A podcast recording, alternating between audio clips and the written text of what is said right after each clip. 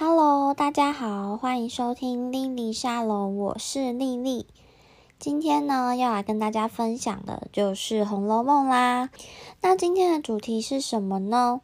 其实我原本啊，想要讲就是《红楼梦》里面的潜意识的东西，但是我觉得这个有一点有点复杂，我必须要再做一些功课，才可以再跟大家分享。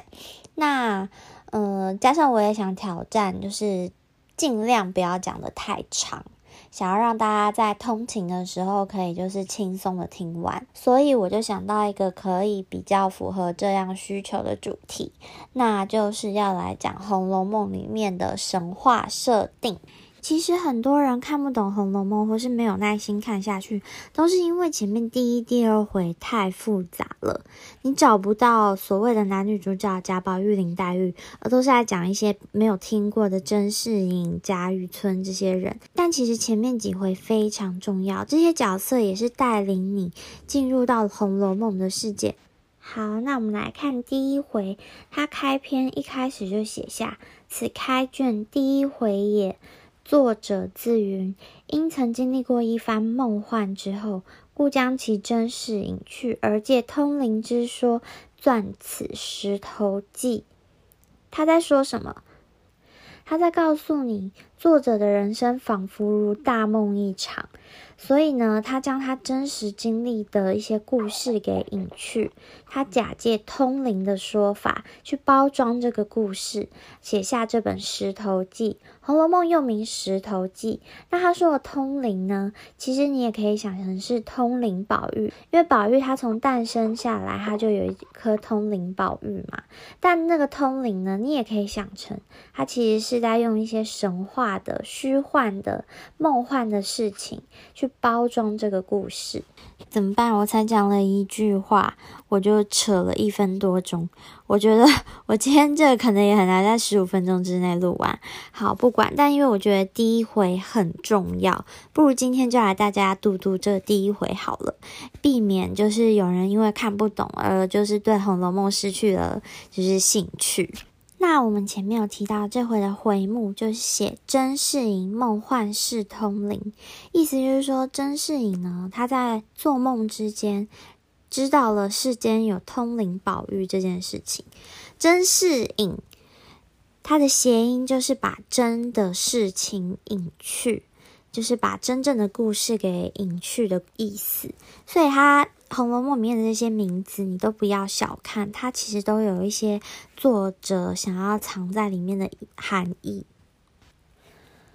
那么他接下来又说：“但书中所记何人何事，又自云：今风尘碌碌，一事无成。”忽念及当日所有之女子，一一细考教去，觉其行止见识，皆出于我之上。作者是谁？作者是曹雪芹。他在这里写，他为什么要写这个故事？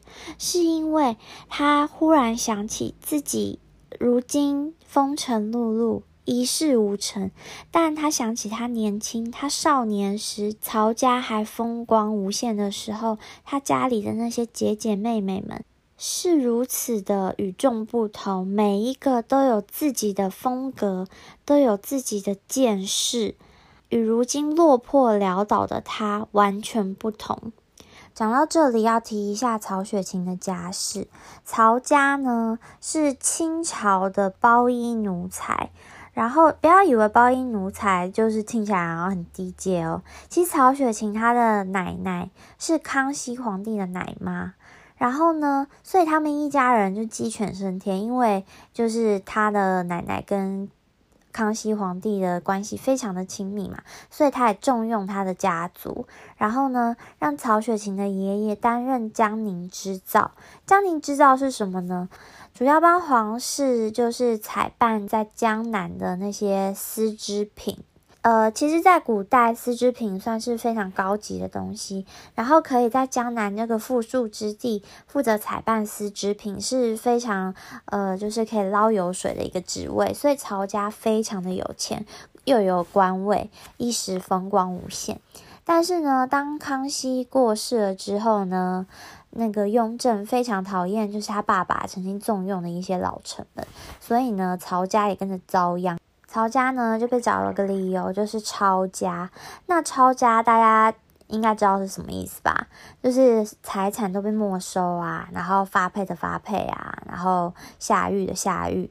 所以呢，曹家整个就是没落了。那曹雪芹呢，他在小时候，在他少年时代，他是过得非常的幸福，就是当时当时的贵族子弟要什么有什么，然后又见识过就是各种荣华富贵。但是到他晚中晚年的时候，他几乎变成一个像是流浪汉，没有钱，他只能在就是帮呃，他只能在路边帮别人抄书啊，或是去要饭，就是非常的辛苦，那个落差非常的。大，然后他肯定是见识了这个世间所有的荣华富贵、人情冷暖。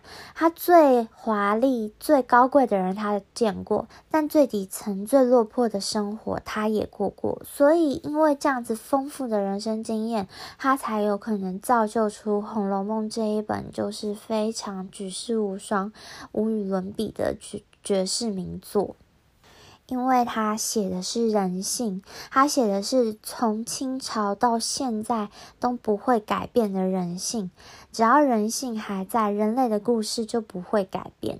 不管你是贫富贵贱，因为人性，都会做出一些宿命般的选择，而这些故事呢，才会一再而一再的重复。你会从这些人物的身上，好像也感受到你自己曾经看过的一些事情，或是你自己遭遇的一些事情。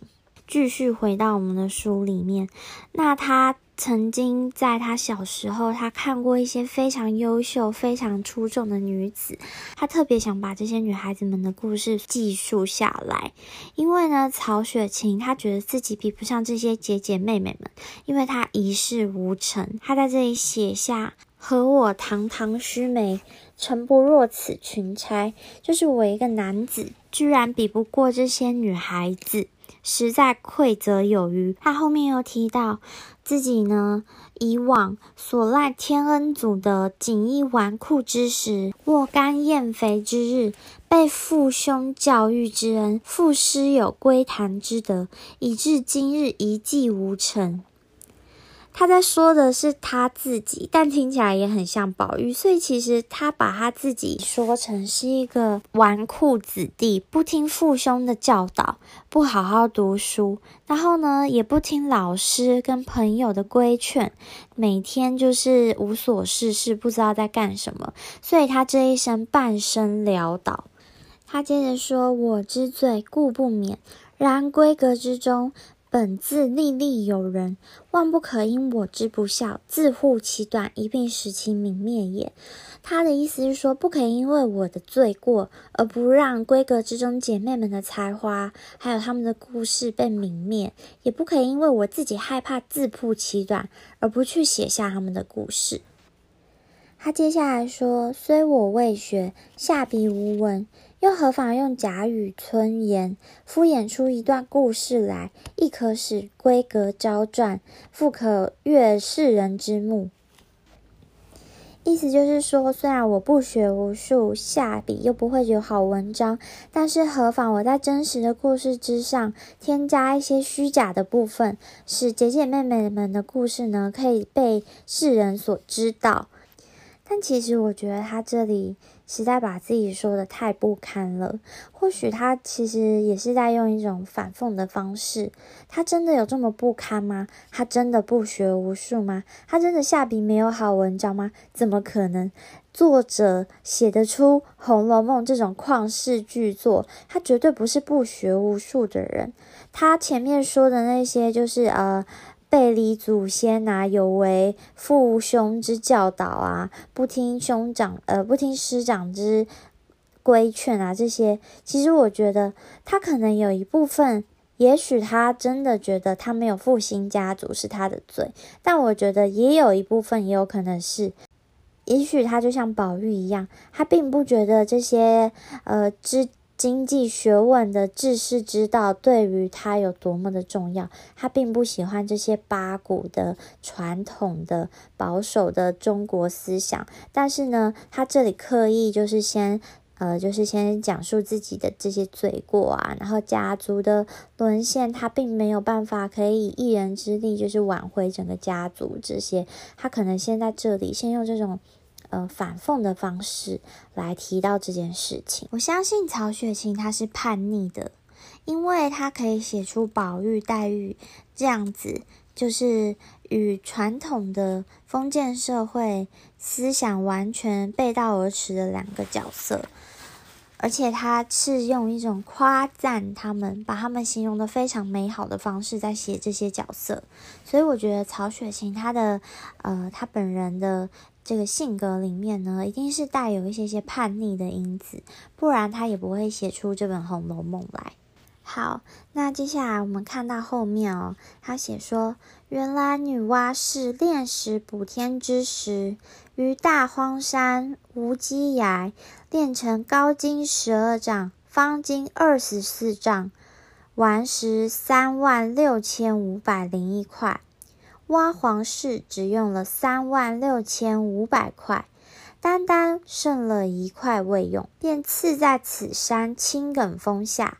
谁知此时自经锻炼之后，灵性已通，因见众石俱得补天，独自己无才，不堪入选，遂自怨自叹，日夜悲嚎惭愧。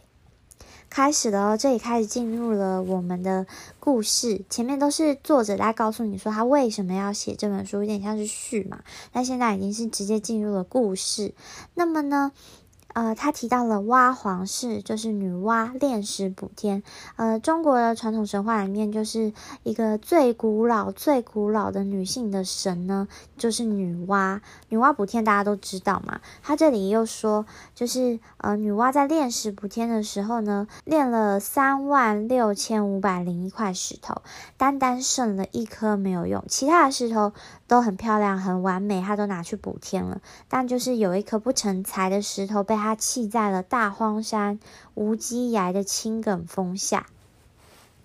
大荒山的荒，跟无稽崖的无稽，还有青埂峰，都是一些很悲凉的，就是文字，就是好像在一个荒山野岭里面，然后又是无稽崖，无稽崖好像就在说这个，这个就是无稽嘛。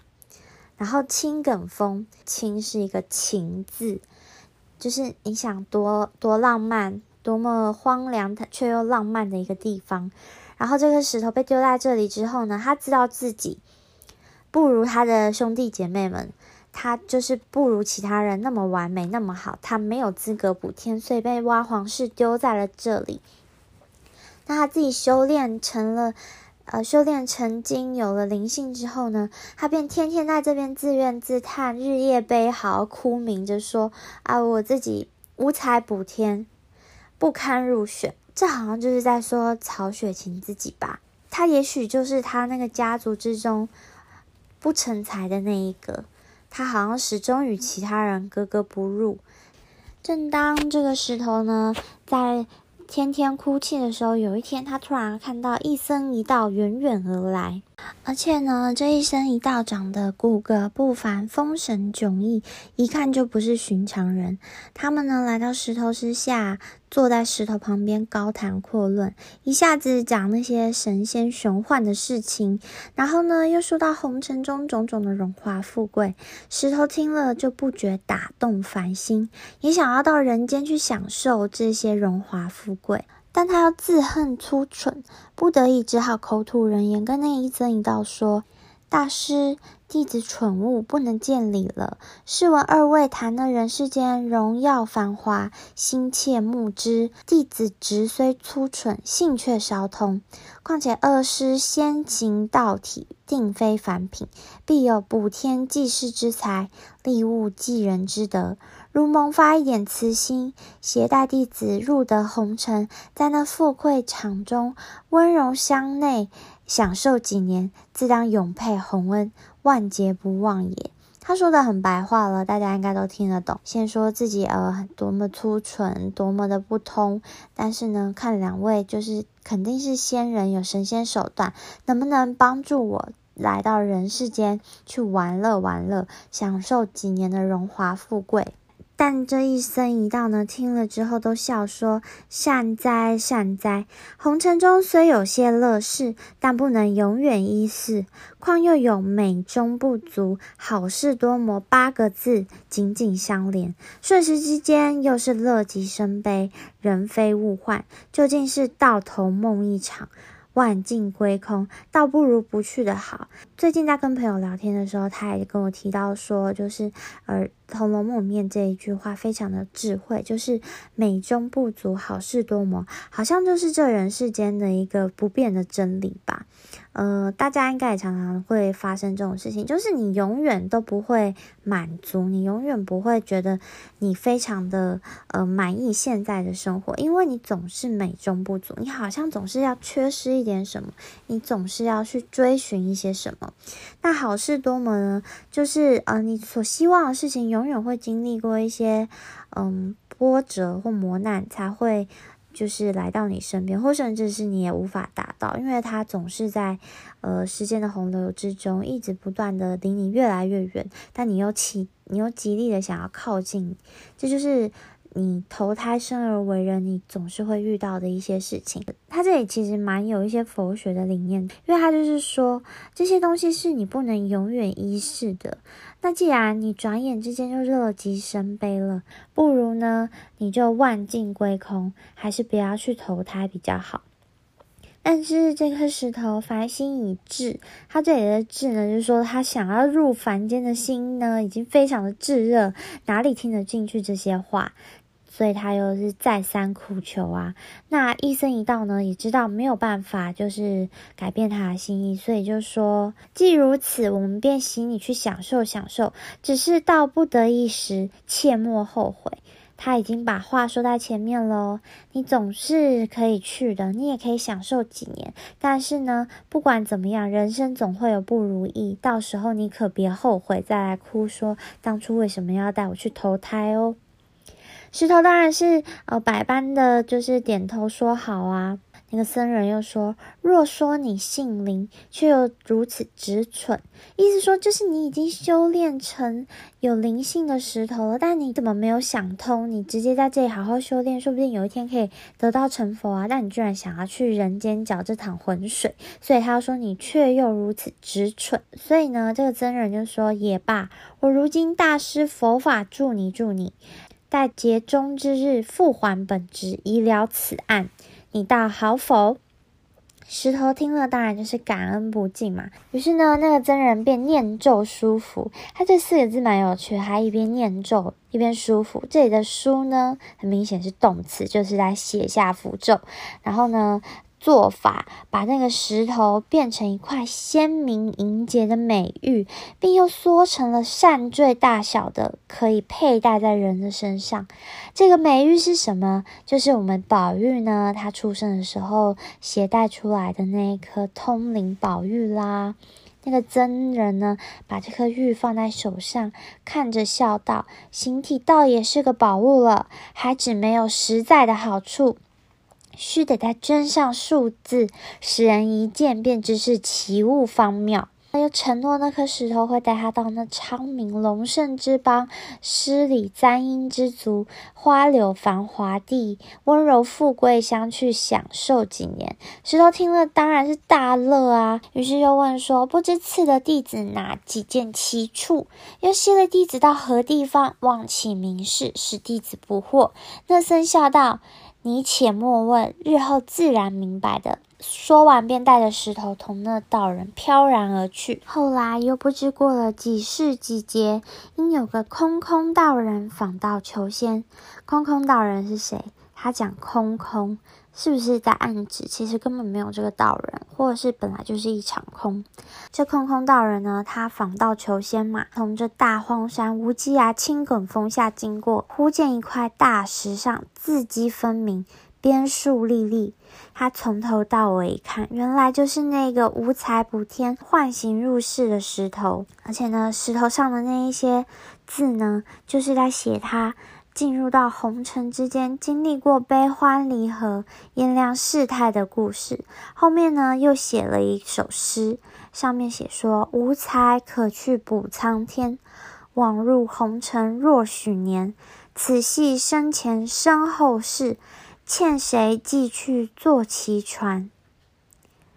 诗后面呢，便是这个石头坠落之乡、投胎之处，亲自经历的一段沉积故事，其中家庭的规格琐事以及闲情诗词，倒还全备，或可逝去解闷。然朝代年纪、地域邦国，却反失落无考。大家还记得前面我们曹雪芹作者所说的？他呢，刻意将故事的真情抹去，借通灵之说撰此《石头记》，所以呢，他才在这里写下这一堆的神话故事，什么空空道人、女娲、一僧一道、通灵宝玉、无才可去补苍天的石头。他只是用这些传奇色彩去包装他真正想要说的事情。但是呢，这些故事又是真的不存在的吗？这些虚幻神奇的神仙是真的没有吗？没有，他其实是浓缩了他这人生的这些经历在这里面。像他一直提到的“无才可去补苍天，枉入红尘若许年”，谁才是那个无才可去补苍天的人？是不是就是作者自己？他一直在暗示自己并没有才华。他与他的兄弟姐妹并不一样，那其他三万六千颗石头都可以去补天，只有他独独被留下。但是他是不是特别的呢？他是，他是不是真的像他所说的那么的一无是处呢？其实并不是，但他还是枉入红尘若许年了。他在这人世间之中有没有世人认可的成就呢？没有，他被抄家了。他也没有让家族不再没落，重新复起，他并没有做到。但是他把这些故事呢，都写成了这一本看似不是真实的小说。他也说这是石头坠落之乡、投胎之术真实经历过的一些陈年往事。然后其中呢，家庭的一些琐事、闺阁之间的故事，还有他们曾经欢乐写下的诗词呢。都非常的完备，但是呢，地域邦国还有朝代这些时间地理的概念呢，却相当的模糊，因为他故意要抹去这些，嗯、可以让你就是有机可考的东西。好，为了要达成呢，就是我说的不要录太长，而且加上我好像有一点点感冒，就是。没办法讲太多话，所以呢，我决定第一回的部分我们先讲到这里。那我过几天会再继续呃跟大家分享第一回后半段的故事。呃，我也努力越讲越快，不要耽误太多时间。好，那今天就先到这里喽，我们下次见。呃，我保证下一集很快就会来，不会这样就是讲一半就停下来，让大家就是就是一直等一直等。好哦。那我们就下次再见吧，拜拜，晚安。